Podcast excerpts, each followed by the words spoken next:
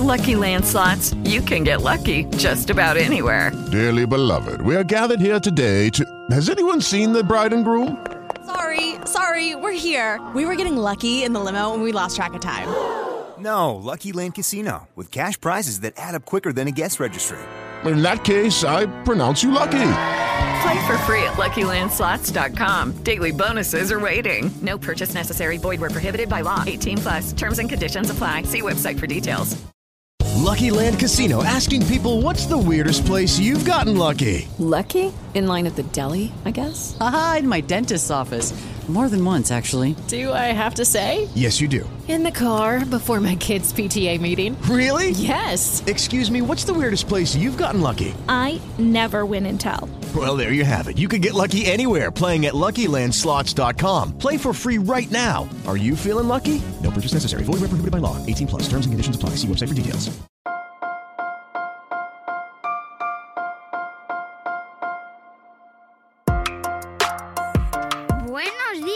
Días, Madre Esfera. Buenos días, Madre Esfera, con Mónica de la Fuente.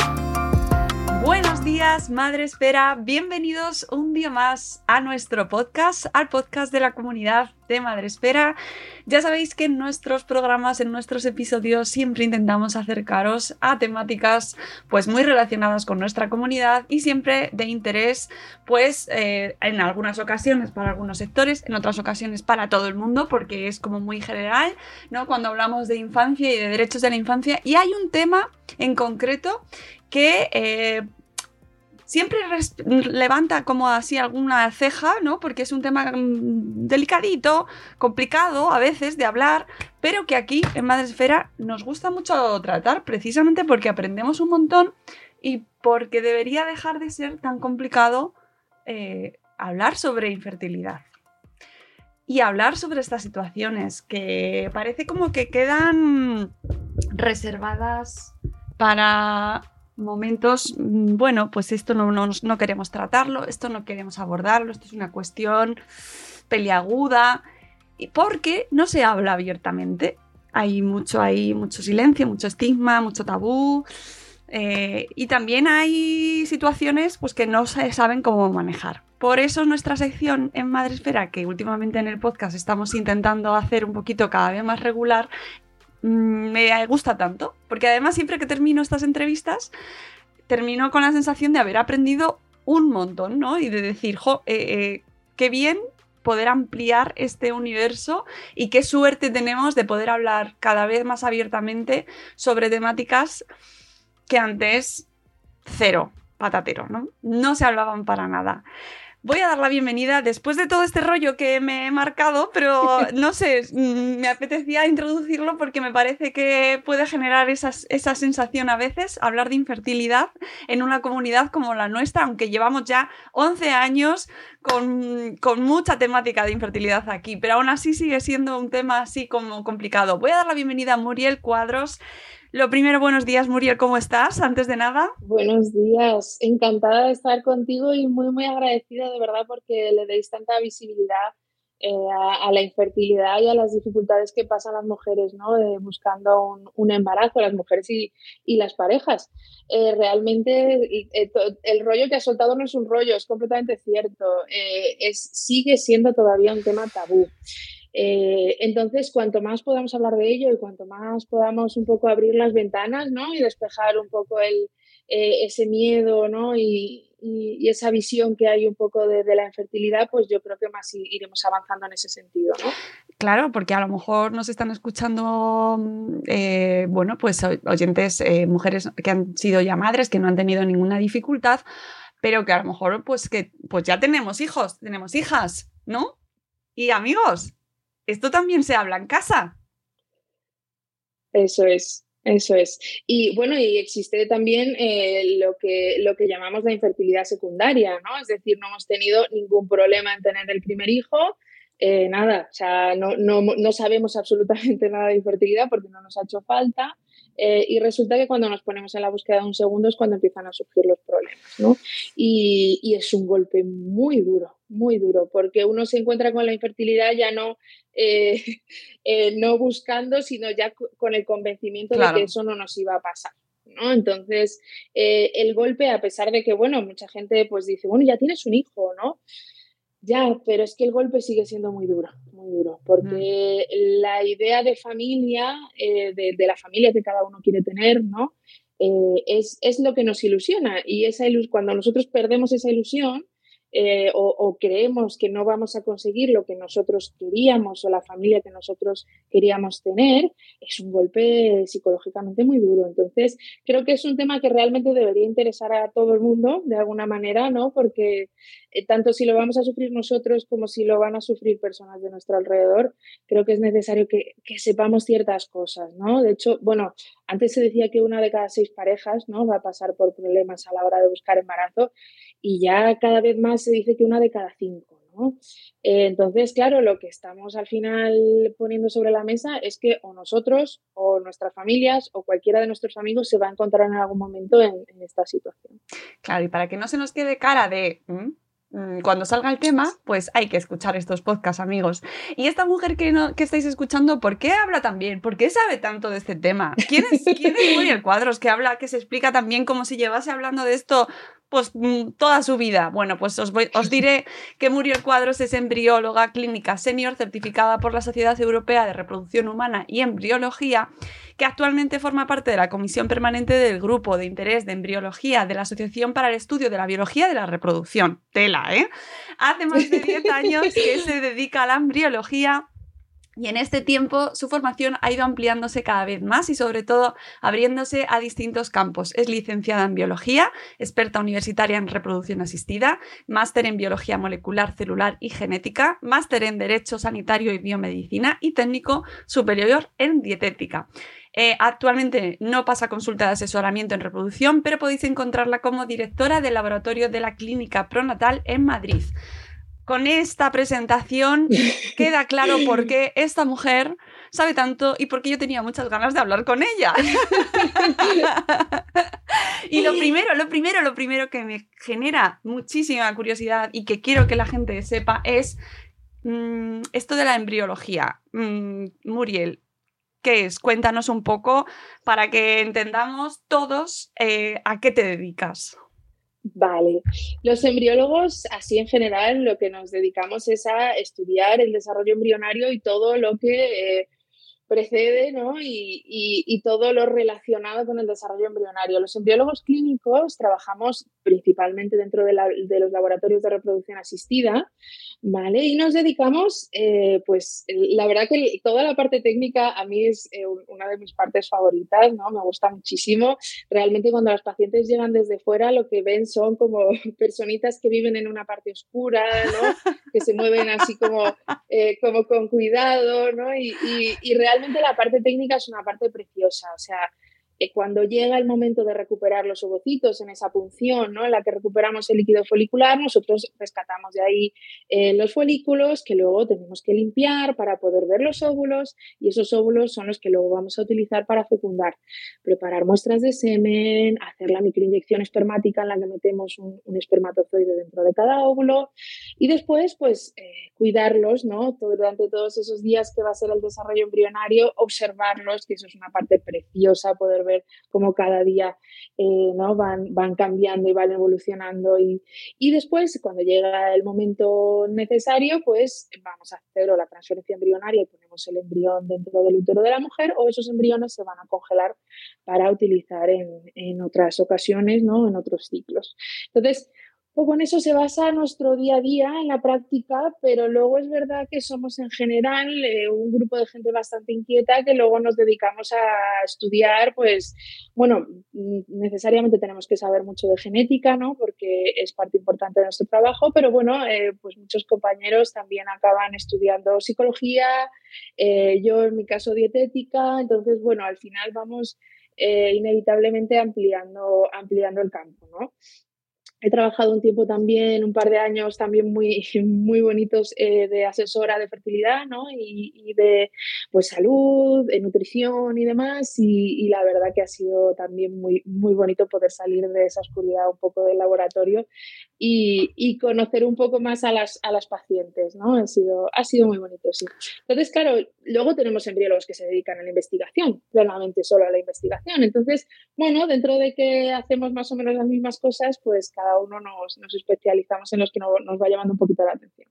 Claro, es fascinante porque es una es un aspecto como muy desconocido, por eso también tenía yo muchas ganas de traerte y de, abordar, la parte como más científica, mm, menos vista de, esta búsqueda del embarazo, ¿no? Y que, y que da como mucho miedo, por un lado, y tiene, hay mucho desconocimiento. Mucho, mucho. Eh, a ver, el desconocimiento en realidad parte de una base muy importante y es que nosotros durante eh, el colegio, el instituto, no tenemos la formación suficiente y necesaria y básica que deberíamos tener, ¿no? Sobre, sobre nuestro cuerpo, sobre nuestro ciclo menstrual, sobre la salud sexual. Claro, entonces empezamos con un desconocimiento muy, muy de base. Eh, nosotros muchas veces nos tenemos que sentar con los pacientes y empezar desde el principio para poder explicar qué es lo que está pasando. Desde el principio, eh, ¿a dónde te vas? nos vamos al ciclo menstrual muchas veces, claro. Eh, sobre todo cuando hacemos asesorías y demás, una parte importante es explicar cómo funciona el ciclo menstrual, eh, cómo podemos nosotras aprender cómo funciona nuestro ciclo menstrual, qué debería ser un ciclo menstrual normal. La realidad es que nosotras deberíamos salir eh, de la educación primaria sabiendo esto y teniendo todas estas, ¿no? estas cosas muy claras y, realmente no, o sea, realmente llegamos al, ¿no? cuando llegamos a la universidad incluso a estudiar biología, ellos, yo soy bióloga, pues toda esta información, no te creas que tú sabes como la parte técnica, pero la información que realmente tú necesitas para tu día a día apenas la tienes, ¿no? Entonces, claro, venimos de no saber mucho de nosotras y de repente nos encontramos con un mundo que es un mundo de verdad enorme. Eh, entonces, claro, el miedo por ese desconocimiento es, es muy grande, es normal, es normal, es de repente meterte en una terminología que no conoces, eh, ves un montón de, ¿no? un montón de clínicas y dices, vale, ¿a cuál voy? ¿Qué es lo importante? ¿Qué necesito saber? Pues la mayoría de gente se encuentra en, esa, en esa situación y es, duro, es duro enfrentarse desde el momento del diagnóstico, desde el momento en el que te dicen, mira, vamos a tener que, empezar eh, a, mirar otras cosas y otras opciones, desde ese momento la gente lo pasa mal. Lo pasa mal y, y, muchas de las razones por las que se pasa mal es por ese desconocimiento. Luego tenemos el otro desconocimiento por el otro lado, porque hay gente que, bueno, que sabe cuatro cosas y dice, ay, no pasa nada. O sea, yo puedo dejar las cosas estar porque luego voy a reproducción asistida y se me soluciona todo. ¿No? Como si nosotros fuéramos una solución final en la que sí o sí van a conseguir lo que quieren, ¿no? Esa es otra parte de, desconocer este mundo que también hace mucho daño. Venir con la, ¿no? Con el, con, el convencimiento de que sí o sí lo vas a conseguir porque has visto en anuncios que el 90 y pico por ciento de personas que se someten a reproducción asistida lo consiguen, entonces tú vas con un poco de inocencia ¿no? y con mucha ilusión pensando que todo se va a resolver y las cosas muchas veces se complican. Entonces sí que hace falta eh, mucho, mucha más información sobre el tema. Has abierto ahí un cajón precioso, Muriel, porque claro, ahí, eh, ¿qué se nos está vendiendo? Bueno, es, es complicado. Eh, claro, además es que yo soy muy fácil de tirar de la lengua. Me encanta. es complicado, ¿vale? Eh, de alguna manera es cierto, ¿vale? O sea, cuando se están diciendo esas cifras, esa cifra es real, ¿vale? ¿Qué, qué es lo que no, no, se dice junto con esa cifra porque no, es, eh, no vende bien, ¿no? Es todo lo que tú tienes que hacer para llegar a esa cifra. ¿vale? Cuando estamos hablando y cuando las clínicas hablan del 90 y pico por ciento de, de éxito, ¿vale? A lo que se refieren es que las personas que van a esta clínica y se hacen tres tratamientos completos con todas sus transferencias, ¿vale? Llamamos tratamientos o ciclos a lo que sería hacerte la estimulación de óvulos, sacar los óvulos y generar los embriones, ¿vale? Eso sería un tratamiento y dependiendo del número de embriones que generemos en cada tratamiento, vamos a tener un número de transferencias. ¿Vale? Eh, actualmente se intenta transferir de uno en uno, con lo cual, pues imagínate, en una punción hemos sacado 10, 15 óvulos, hemos conseguido 5 embriones y eso es un ciclo, ¿vale? Y tenemos esos 5 embriones para transferir. Lo que estamos diciendo con esta cifra es que si nosotros hacemos eso tres veces, nuestra probabilidad de éxito está por encima del 90%. Sí, sí que lo es. Pero claro, de primeras no estamos contando todo lo que eso significa a nivel económico, a nivel psicológico, a nivel emocional, eh, claro, y, y, que no todo el mundo lo va a conseguir. Un 90 y pico por ciento significa que hay gente que efectivamente haciendo todo eso no lo va a conseguir. Entonces, eh, el tema de presentar las cosas de una forma un poco más realista, pues es un tema espinoso. Espinoso porque, porque siendo realistas tenemos unos, porcentajes de éxito muy altos y, y, eso es así. Pero creo que sin explicar esa parte, al final lo que se convierte es un marketing. Y el marketing en cuestiones de salud y en cuestiones reproductivas, pues es delicado, es muy delicado y bueno, en muchos casos la verdad no se está haciendo nada bien. Yo espero que eso también eh, se revise en algún momento. Como me gusta que empecemos así, ya, directamente. Yo creo que es que cuando me has dicho que no íbamos a comentar nada antes, he dicho, bueno, pues no pasa nada, yo estoy muy fácil de liar, entonces, bueno, eh, lo, que, lo que me preguntes yo te voy a contestar. Esto es lo que viene a ser un, aquí te pillo, aquí te mato. Sí, sí, pero venía consciente, ¿eh? venía consciente, ¿no?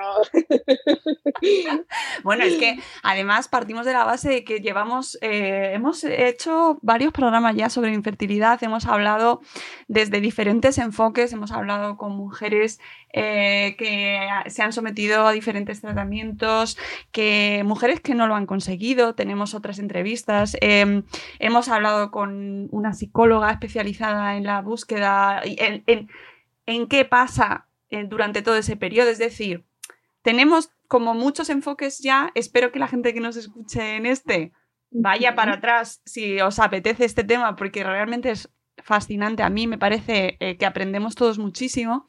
Y contigo, claro, es que hay que abordar, amiga, cuestiones que la verdad es que, eh, mm, bueno, nos, dejan precisamente eh, en otro lado. Es decir, la gente se frustra mucho. En las parejas, las mujeres, cuando se enfrentan a esta situación, se encuentran con mucha frustración Primero porque tienen que asumir que no pueden reproducirse de manera natural, entre comillas. Porque, entre comillas. Claro, claro. Y, luego porque a lo mejor no lo consiguen, ¿no? Con lo cual vosotros estáis en ese mundo en el que os tenéis que someter a, pues eso, a, abordar cómo eh, os enfrentáis a esas posibles dobles frustraciones. Primero, me interesa ese momento de, abordar ese, eh, esa no naturalidad, entre comillas, ¿vale? Por favor, que se me entienda, pero que creo que es la primera fase, ¿no? Como de... sí, sí, sí, es el primer golpe, el primer miedo cuando, ¿no? Cuando se empieza a buscar. Y parte también de mucha desinformación, porque claro, lo normal es que nos pasemos toda la vida tomando anticonceptivos, sin saber si somos fértiles o no, o si vamos, o si todo está bien o no nuestra sensación personal es que todos somos fértiles. Nadie se plantea. Súper fértiles, además. ¿Seré, No, no, no. Todos pensamos que vamos a ser súper fértiles. O sea. Exacto, exacto. Entonces, claro, partimos de ahí. Partimos de ahí. Entonces es muy difícil, claro, y luego estás en la oficina, ¿no? Y de repente, pues tus compañeras se organizan los embarazos y dicen, bueno, pues me voy a quedar embarazada este mes. Y así me coge con las vacaciones y así cuando nazca. Entonces, claro, uno piensa que, de verdad las cosas funcionan así, ¿no? Y la realidad es que como especie eh, nuestro potencial reproductivo es bajo, es bastante bajo en general. ¿Vale? Y eso es algo, como comentábamos antes, eso es algo que deberían enseñarnos también en, ¿no? en el colegio. Eh, además, en, comparativas con otras especies es, es, bastante curioso verlo, ¿no? Entonces, es verdad, tenemos un potencial reproductivo bajo, eh, y entonces, claro, a la hora de buscar embarazo, muchas veces no es tan fácil como, eh, como nosotros pensamos de partida. Entonces, hay muchas personas que, acuden a veces a, ¿no? a nosotros y han pasado, sobre todo cuando, cuando hacíamos asesoramiento y demás, es que ha pasado dos meses y no me he quedado. Esto, hombre, claro, o sea, vamos a ver, vamos a ver, porque es que, claro, muchas personas esperan quedarse en el primer mes, en el segundo mes, y, cuando no llega a eso, empieza el estrés. Cuando el estrés empieza, empezamos a darle vueltas a todo, empezamos a, ¿no? Sin saber realmente dónde nos estamos metiendo. Entonces, eh, se recomienda por debajo de, si la mujer tiene por debajo de los 35 años, esperar por lo menos un año de, eh, ¿no? de relaciones sexuales, eh, no necesariamente calculadas, ¿no? pero sí un año de búsqueda para ver si está pasando algo más, ¿vale? Porque por debajo de los 35, pues en un año de búsqueda hay un porcentaje alto de personas que, que lo van a conseguir, en torno al 80%, ¿vale? Si la mujer tiene más de 35 años, como sabemos que a partir de esa edad nuestra fertilidad empieza a disminuir, ¿vale? Sí se recomienda esperar solo seis meses. ¿Vale? No significa que a los seis meses empecemos reproducción asistida, sino que a los seis meses podemos empezar a ver si hay algo que se nos está escapando, ¿vale? Para no perder más el tiempo y no encontrarnos de repente con años de búsqueda que realmente no tenían posibilidades eh, ¿no? reales. Yo, nos hemos encontrado a veces con que viene un señor a hacerse un seminograma y que llevan dos años buscando embarazo o, más y resulta que tenía una zoospermia. O sea, no habían espermatozoides en la muestra. Entonces, claro, dices, la frustración que es para esas parejas, ese año, esos dos años de intentos, sin que hubiera realmente posibilidades, es bastante grave. Entonces, hay ciertas cosas que deberíamos hacer. Hay cosas que no se hacen mucho, hay gente que sí, pero hay cosas que no se hacen mucho, que es la consulta preconcepcional. Es decir, yo tengo una pareja o, yo sola me quiero quedar embarazada, entonces voy a ir a, eh, consultar. En el caso de tu pareja, pues también podemos hacer un seminograma. A, veces, a veces lo hacemos, ¿eh? hay gente que, que, que está un poquito más concienciada.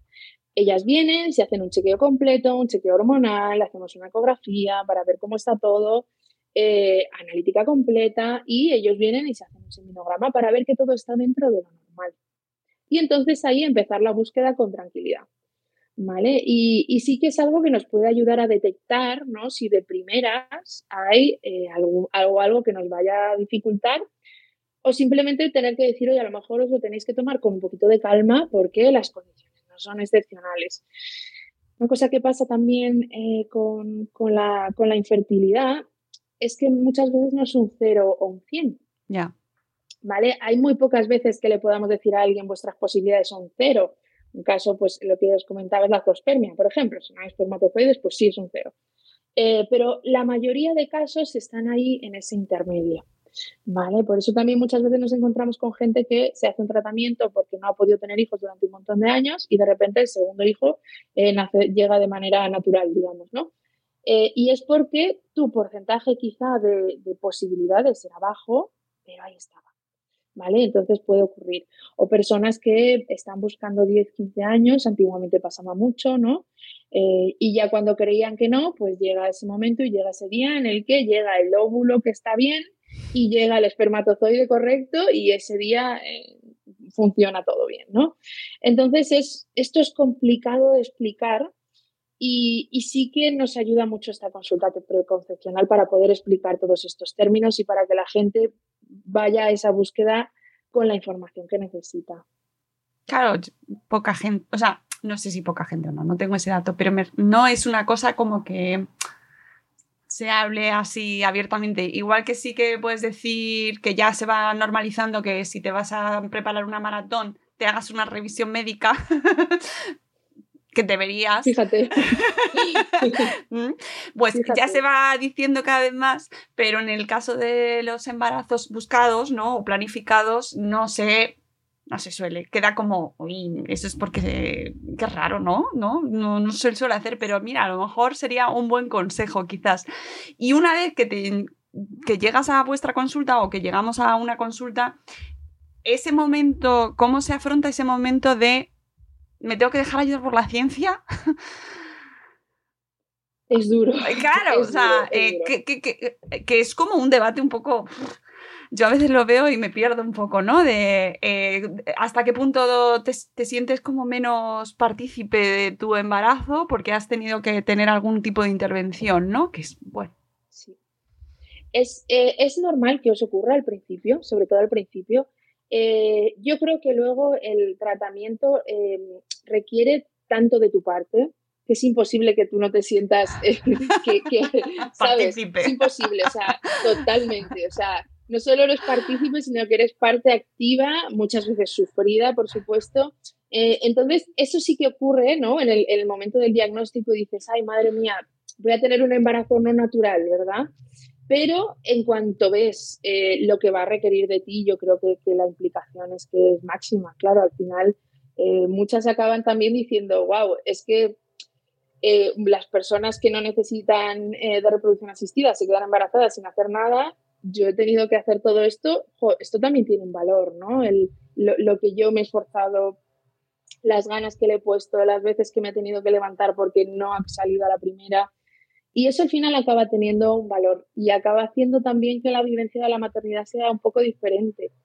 Eh, yo lo comparo mucho con, eh, por ejemplo, mm, yo, yo, tengo un hijo de reproducción asistida, mi hijo es, eh, es de hecho de una transferencia de embriones descongelados y yo tardé dos años en tener a mi hijo. Lucky Land Casino asking people what's the weirdest place you've gotten lucky? Lucky? In line at the deli, I guess? Aha, in my dentist's office. More than once, actually. Do I have to say? Yes, you do. In the car before my kids' PTA meeting. Really? Yes. Excuse me, what's the weirdest place you've gotten lucky? I never win and tell. Well, there you have it. You can get lucky anywhere playing at LuckyLandSlots.com. Play for free right now. Are you feeling lucky? No purchase necessary. Void where prohibited by law. 18 plus. Terms and conditions apply. See website for details. Eh, yo tengo claro un hijo maravilloso, sanísimo, y yo no sé, por ejemplo, valorar lo que es tener, o sea, lo, lo lo grande que es tener un hijo sano porque lo tengo. ¿Vale? Claro. Yo lo comparo con esto porque creo que eh, obviamente todo el mundo adora a sus hijos, pero no saben lo que es haberlo deseado durante eh, tanto tiempo, haber sufrido tanto para llegar hasta ahí y entonces tienes una experiencia de maternidad un poco diferente y bonita también en ese sentido, ¿no? De, de, de saber o de haber tenido esa sensación de quizá no lo tenga nunca y ahora está aquí. ¿No? Y de repente es como, mm, es, es, diferente, es muy bonito. Yo digo que lo comparo con, con, con, eso, porque yo no sé eh, valorar hasta qué punto es maravilloso tener un hijo sano, porque lo, lo, veo todos los días. Y yo creo que nosotras podemos valorar de alguna forma lo increíble que es tener un hijo, porque nos ha costado, eh, pues, no, ya te digo, en mi caso dos años, pero puedes, vosotros habéis escuchado historias tremendas, tremendas, de, de, vamos, incluso eso, 10, 15 años para llegar a eso. Y sin embargo... Imagínate cuando llega. Claro. Imagínate cuando llega. Es que es... Pero precisamente por, por, comparar esas situaciones, que me parece que, que puede ser eh, comparable, no se habla igual de una situación en la que ha superado, por ejemplo, una situación, uff, pues ha, estado, ha, ha vivido una época difícil, hemos superado una enfermedad, ¿no? No se comenta sí. de la misma manera, oye, he tardado dos años en quedarme embarazada, a eh, después de dos años hemos superado esto y lo estamos celebrando, ¿no? Exacto, exacto. Ahí ves, ahí ves cómo sigue siendo un tabú. O sea, no es algo de lo que sentirte orgullosa. A pesar de que has estado dos años luchando, sufriendo, intervenciones, pérdidas, pérdidas, abortos por el camino. Eh, y, parece que no es algo de lo que sentirte orgullosa. Yo muchas veces lo comento, ¿no? Y, y, a, los pacientes se lo digo, por supuesto que te tienes que sentir orgullosa. O sea, todo este esfuerzo y todo este trabajo que estás haciendo para poder tener un hijo, por supuesto que es como para estar orgullosa de, de ¿no? De, de, tu fortaleza, ¿no? Y de, y de todo lo que estás haciendo tú. Ojalá no te hubiera tocado, ojalá no nos hubiera tocado a ninguna pero, pero ya que nos ha tocado, necesitamos valorar y eso también nos ayuda mucho con el autoestima, porque como os comentado, ya tenéis, eh, eh, habéis hablado ¿no? con una psicóloga sobre todo sobre cómo afecta y una de las cosas a las que nos afecta es el autoestima, ¿no? Y, y recuperar eso y, y, darle valor a lo que hacemos y a lo que sufrimos cuando tenemos que pasar por esto, yo creo que nos ayuda también a, a recuperar un poco la autoestima y quién sabe lo mismo de dentro de unos años, pues quizá también lo valore ¿no? la gente de alrededor y en vez de decirte qué pena, ¿no? Que, o, o, que parezca que te tengas que avergonzar de, contarlo, pues la gente te diga, wow, eh, vaya, qué valiente, ¿no? Qué, eh, qué, qué bonito que hagáis todo esto. Sí, sí, sí, justo. Eh, recomiendo mucho el capítulo con María José Barquero, a la que conoces. La conozco muy bien. Sí, sí, la conozco muy bien. Y, efectivamente, eh, esa, dar valor a todo eso que has vivido, pues yo creo que sería como parte de, de sacar del armario todas estas vivencias que luego en realidad, cuando a lo mejor de repente tienes confianza con esa persona y sale la conversación, a lo mejor es como de, ah, pero es que yo también ¿sabes? O mi hermana también, o es que yo tengo, mi mejor amiga lo está haciendo, y, es que hay muchísima gente.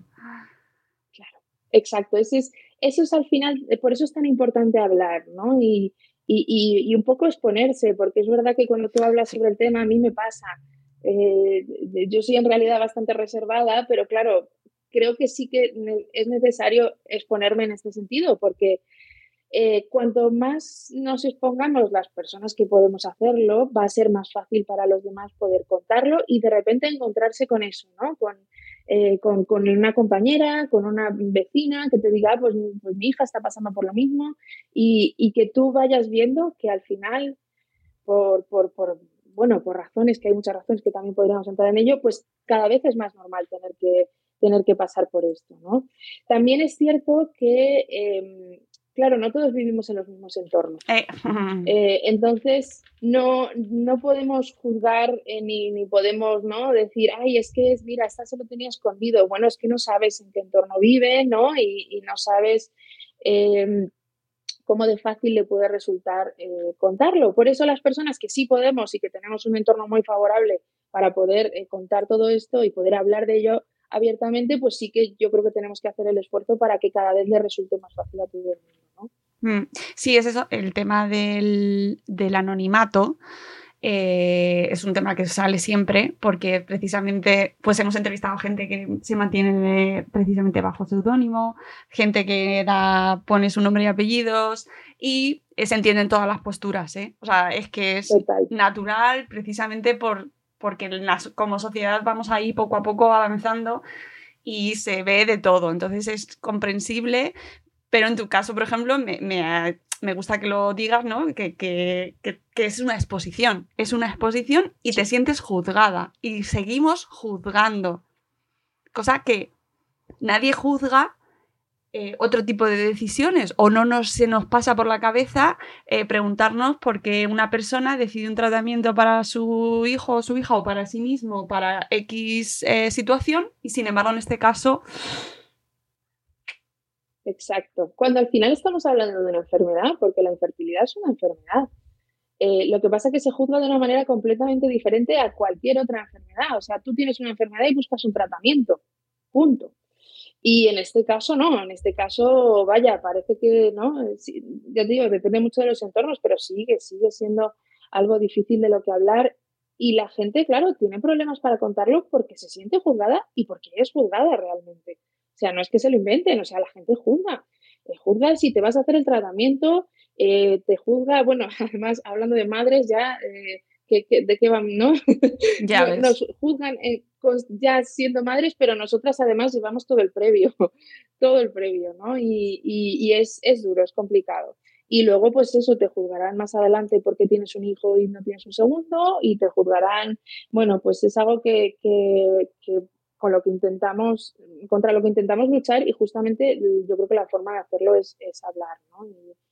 Y, incluso, por ejemplo, en el, en el, tema del aborto, que es un tema que por desgracia nosotros también vivimos mucho, porque en la, bueno, en la población en general, ¿no? Pero, pero en la infertilidad pues también eh, es muy, muy duro pasar por eso. Y, y, claro, yo es algo que personalmente jamás hubiera contado. Yo tuve dos abortos antes de mi hijo yo personalmente no lo hubiera contado. Cuando yo vi eh, todo el movimiento que creó Paula Bonet eh, al hablar de oh. su aborto y cómo lo que ayudó eso a tantas personas, a mí incluida, porque me tocó pasarlo después.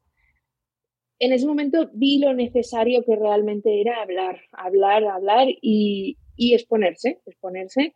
Al final va, va ahora mismo eh, hablar de esto sí es exponerse, pero creo que es muy, muy necesario para, para que todas podamos empezar a compartir. A mí me sorprendió mucho cuando tuve el aborto y, empecé a hablarlo, me pasó esto que decías.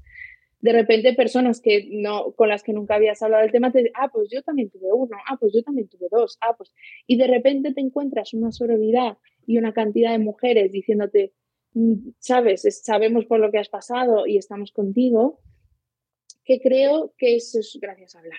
Hmm. Es, que es, que es gracias a, hablar de ello. Y con la infertilidad también pasa, hay una comunidad muy bonita de, de mujeres apoyándose unas a otras, ¿no? Sí, y siempre agradecemos todo el trabajo que hace, no solo aquellas que os exponéis, sino toda la comunidad eh, que van contribuyendo con sus experiencias, sea de manera anónima, sea con nombre y apellidos, eh, con su blog, con su perfil en Twitter, en redes sociales, sea donde sea. Eh, a nosotros, a mí personalmente me enseña muchísimo y me ayuda un montón a entender ciertas cosas, incluso a ser consciente de situaciones como por ejemplo algo que, que no denunciamos, pero sí que comentamos en, desde Salud Esfera, que era el intercambio de medicamentos en, durante el tratamiento, que nos, nos, alertaron directamente desde la comunidad de Infertil Panda y nos dijeron, eh, ojo, esto está pasando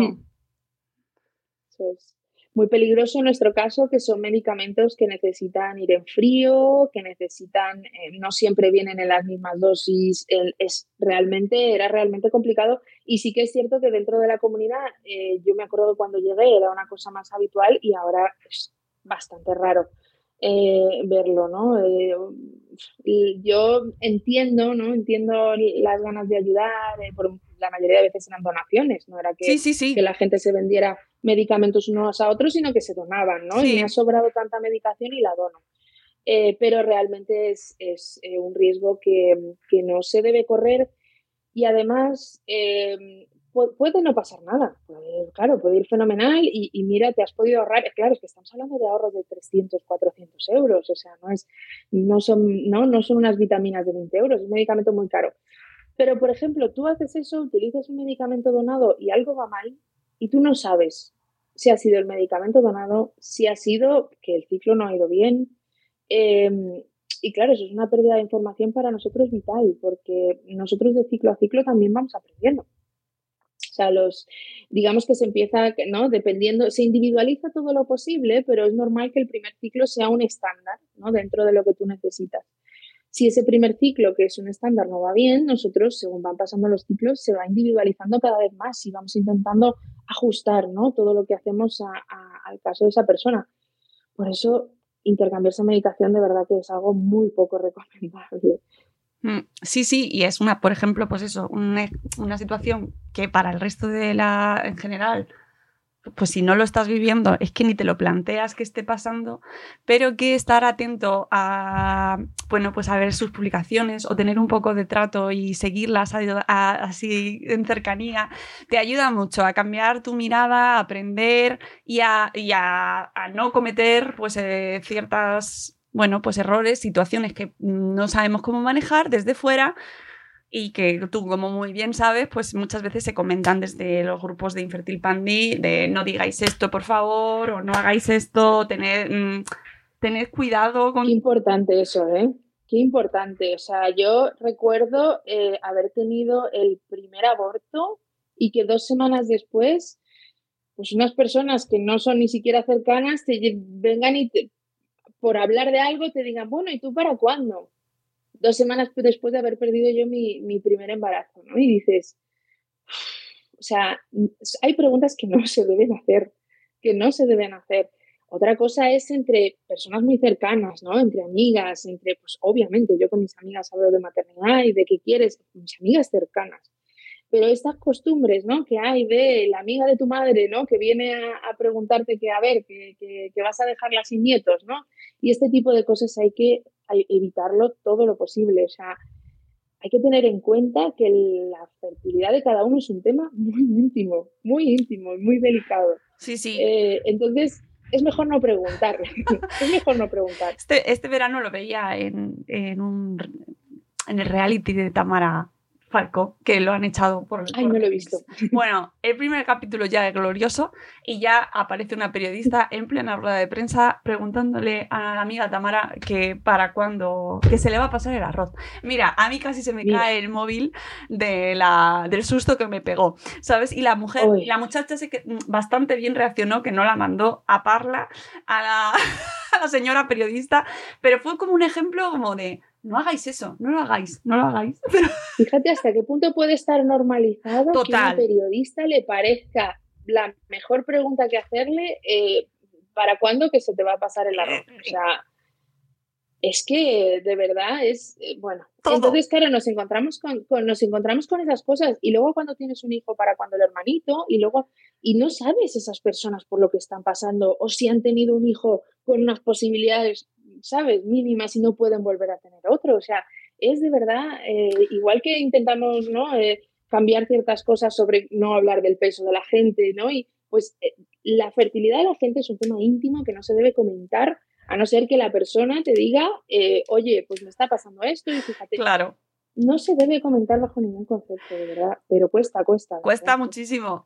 a la gente que acude a consulta, Muriel, y toda esta situación, ¿cómo les afecta? Es decir, Em, ¿Cómo preparamos o cómo podemos ayudar a las personas que eh, están pensando o que están acudiendo o que tienen pensado acudir a consulta, se, van, a, van a entrar en esta, en este, en esta fase?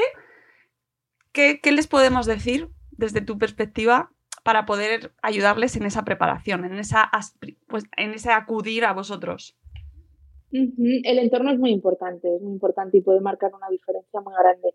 Eh, sobre todo explicarles que estás ahí, que tú estás ahí disponible para lo que necesiten, sea lo que sea en cada momento, porque puede haber momentos en los que una persona necesite hablar mucho del tema y puede haber momentos en los que no quiera hablar en absoluto porque necesita desconectar.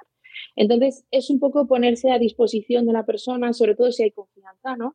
Eh, ponerse a disposición de la persona para que eh, ella sepa que si necesitas salir, tomar un café y hablar una hora del tema, perfecto. Y si que lo que necesitas es eh, ir a cenar, e ir a bailar y no pensar en nada, pues también voy a estar ahí contigo, ¿no? Eh, yo creo que es un poco eso, sentirse libre, que, que tú como paciente te puedas sentir libre de saber que hay personas que van a estar ahí, ¿no? Eh, además, pasa una cosa que seguro que contó, que, contó María José, es que, nos mm, hablamos mucho y, creo que, en esa charla sí que, sí que lo comentó también. las pacientes tienen la sensación de que su vida se para, de que su vida se para y que la vida de todo el mundo sigue. Entonces, eh, es recomendable eso, estar disponible y además no dejar a esas personas ahí, ¿no? Seguir proponiendo planes, aunque, aunque te digan que no. No, no, me, oh, no, hoy no, es que estoy que no. Vale, perfecto, pero la siguiente vez que tengas un plan que le puedas proponer, propónselo también, ¿vale? Para que esa persona no sienta que, eh, que, que, la gente como que está empezando a aislarse o que no sabe muy bien qué hacer, ¿no? Eh, es importante eso, eh, saber, que, saber que los tienes ahí, ¿no? que, que, tienes ahí a tus amigos, a tu familia y que te están acompañando. No te están juzgando, no están esperando, no te están generando expectativas adicionales, que esto también es importante. Esto es difícil, sobre todo en caso de los padres. Hay mucha gente que no lo cuentan a los padres porque no quieren crearles ilusión, eh, no quieren que estén en cada espera. Claro, nosotros cuando hacemos una transferencia tenemos que esperar aproximadamente entre 10 días y dos semanas para, para tener el resultado. Esa espera de resultado, cuando tienes un montón de gente pendiente ¿no? de, del resultado y que te escriben y, que no quieres decepcionar a la gente que está pendiente, ¿no? Entonces hay que dejar mucho espacio también. O sea, estar disponibles, pero dejar mucho espacio para que cada persona lo viva como, como necesite en cada momento. Yo lo recomiendo siempre, siempre, y yo diría que para todos los tratamientos, el apoyo psicológico.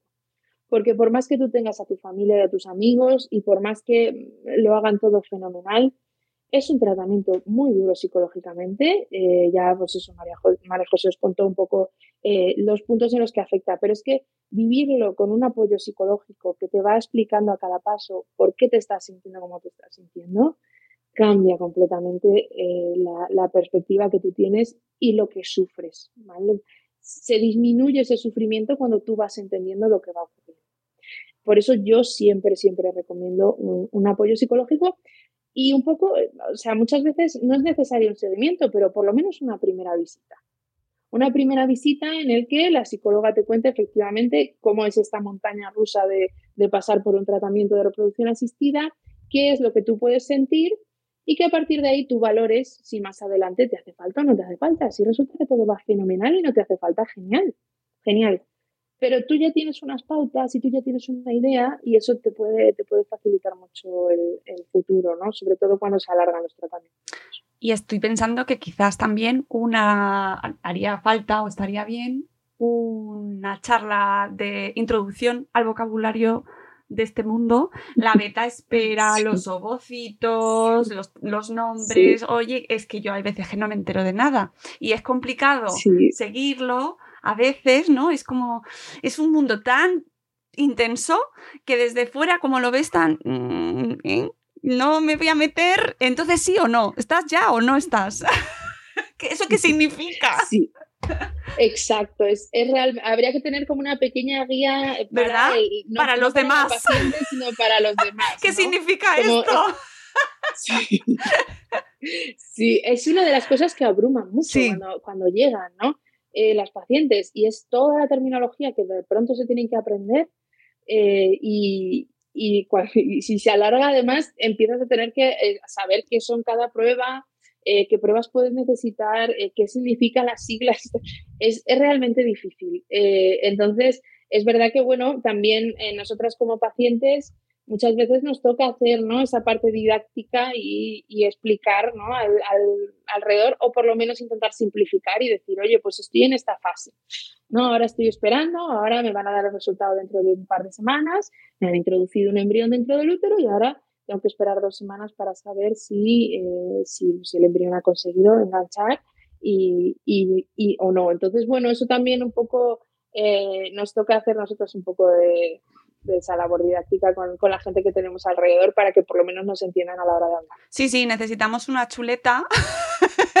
Esta la típica Me lo chuleta apunto, de. Sí, sí, de, de que llevan los enfermeros o los pediatras, ¿no? Que llevan una libretita, eh, pues, de, de- para el entorno, como, mira, y esta foto significa que me he hecho esta prueba y esto significa que tal, porque hay veces que se suben en Twitter fotos de. y si la gente lo celebra, pues, y no, no sabe si de darle la enhorabuena, es que no tengo ni idea de qué decirle. Entonces, eso aleja a veces un poco del resto del mundo, porque claro, como no sabemos, volvemos la- al principio de la entrevista, Claro. como no tenemos ni idea de lo que son los gametos, Sí, tal cual. ¿sabes? Cuando Tal te dicen, cual. no, es por donación de gametos.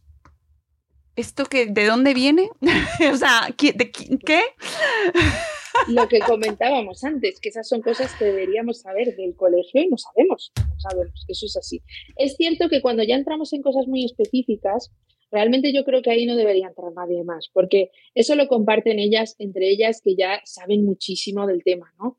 Y son, pues lo que me comentas, ¿no? Eh, pruebas o resultados o, fotos de... Eso eh, realmente yo creo que a la gente de alrededor no debería eh, preocuparle más en el sentido de, ¿ha ido bien la prueba? Sí, ¿no? Ya está.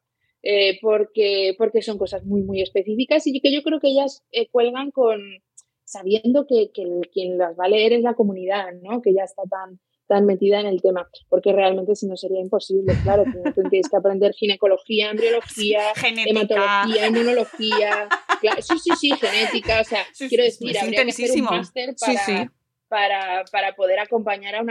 no, no, yo creo que en ese sentido, eh, o sea, sí que hay cierta terminología básica que, que nos vendría bien saber de cara a acompañar a una persona, pero a- hay una línea en la que todo el resto realmente es como, no, esa prueba, bien, sí, ¿no? Perfecto. Eso no me lo cuentes. Es- es- tal cual, porque de verdad es que, claro, resulta, resulta complicadísimo. Es abrumador. ¿no? De repente, una, una histeroscopia. Hombre, pues es que eh, realmente es difícil, ¿no? Y podemos, sí, podemos caer eso en, en, en empezar a dar clases magistrales sobre, sobre pruebas. No, no, yo creo que tampoco eso, eso nos, nos ayuda. Sí, que a veces, que a veces queremos saber de todo. Oye, Muriel, eh, sé que te tengo que dejar ya. Eh, estoy mirando el reloj y. ¡Ah! ¿Ya? Sí. No me lo puedo creer. y no hemos tocado casi nada de lo que quería preguntarte. Eh, así que No me puedo creer. tocará hacemos... otro. Ah, vale, iba a decir, hacemos una ronda rápida, pero si quieres repetimos cuando quieras. No, no, no, nos dejaremos para más adelante seguir con cuestiones re- relacionadas con la consulta, con eh, la parte más científica, porque me parece apasionante. Y, y así aprovechamos y que la gente si tiene dudas o preguntas que nos las mande, si te parece Por bien. supuesto. ¿Sabes? Sí, sí, Después de este capítulo que nos ha quedado como de introducción, porque es que realmente... Como de introducción, es verdad.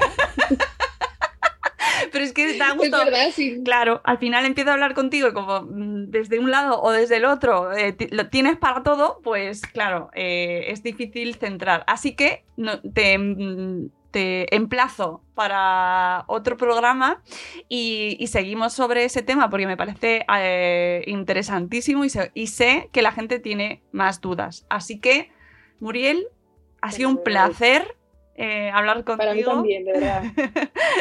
Espero que a la gente le haya resultado interesante, a nuestra audiencia, que todos aquellos que de repente os sentís como este tema no es mi tema, eh, pues mira, a lo mejor sí. Y además es que hablamos de cosas súper universales y que nunca tienes ni idea de eh, con quién estás hablando y qué estás diciendo y qué puede estar provocando aquello que dices, ¿no? Que es Exacto. es cuestión de querer saber un poco más de lo que nos rodea, ¿no? Eh, a lo mejor has visto ese documental de nuestra amiga Tamara Falco que- y no te ha, oye, Por y no te ha sonado raro. Pues a lo mejor ahora, Eso es. después de escucharnos, Eso es. Mira, ya solamente eso, si consiguiéramos que la gente se lo pensara dos veces antes de hacer esas preguntas, vamos, ya sería un éxito total. sería un exitazo. Pero bueno, todavía nos queda mucho trabajo que hacer y sé que tú también tienes mucho trabajo que hacer, así que yo te doy las gracias, te dejo aquí y espero eh, volver a hablar contigo muy pronto. Un abrazo enorme, Muriel. Muchas gracias. Amigos. Cuando quieras, ya sabes. Aquí volveremos a escucharnos en un nuevo episodio de Buenos Días Madre Espera. Espero que os haya gustado y os haya resultado interesante y volveremos muy pronto. Adiós.